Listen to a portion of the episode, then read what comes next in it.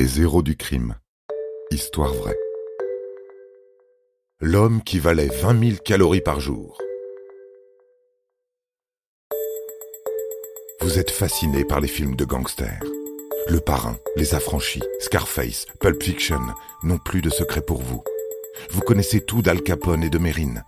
Bon, eh bien, préparez-vous à entendre les histoires criminelles les plus, comment dire, les plus embarrassantes, les plus consternantes et les plus pathétiques. Les criminels dont nous allons vous parler sont plus proches de Rantanplan et d'Avrel Dalton, le plus bête des frères Dalton, que de Pablo Escobar.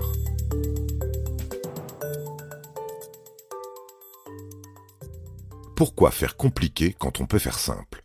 Les génies du mal adorent élaborer des plans machiavéliques, réglés comme des coucous suisses, et orchestrer des casses spectaculaires.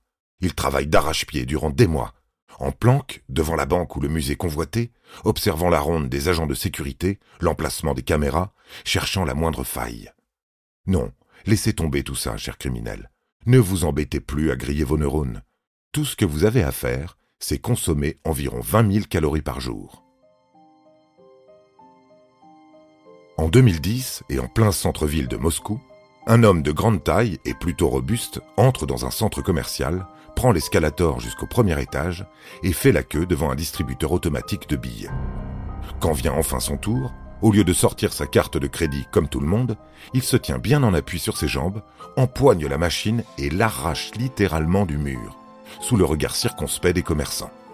Sans dire aucun mot, l'homme cale le distributeur sur son dos et repart tranquillement en direction de la sortie. Ah oui, nous avons oublié de préciser que l'homme en question est un sous-motori professionnel un colosse qui pèse sans sourire ses 190 kilos et qui soulève un distributeur aussi aisément que l'on porterait un enfant de 4 ans ou des bâtons de ski. À l'extérieur, un complice l'attend dans une voiture stationnée en double fil. Le sumo est à quelques mètres de réussir le casse du siècle quand une patrouille de police pointe le bout de son nez pour l'interpeller dans la rue. La furtivité n'est certes pas le fort du gaillard, et de nombreux témoins ont eu le temps d'appeler les forces de l'ordre lors de sa fuite nonchalante. Réflexion faite. Le jeu en vaut-il la chandelle?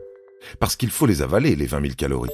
Et interdiction de sortir de table avant que l'on ait fini son assiette. Non, gardez la ligne, ami braqueur. Quelques carottes trempées dans une sauce au yaourt légèrement assaisonnée, en guise d'enca lorsqu'on est en planque devant la banque, c'est très bien.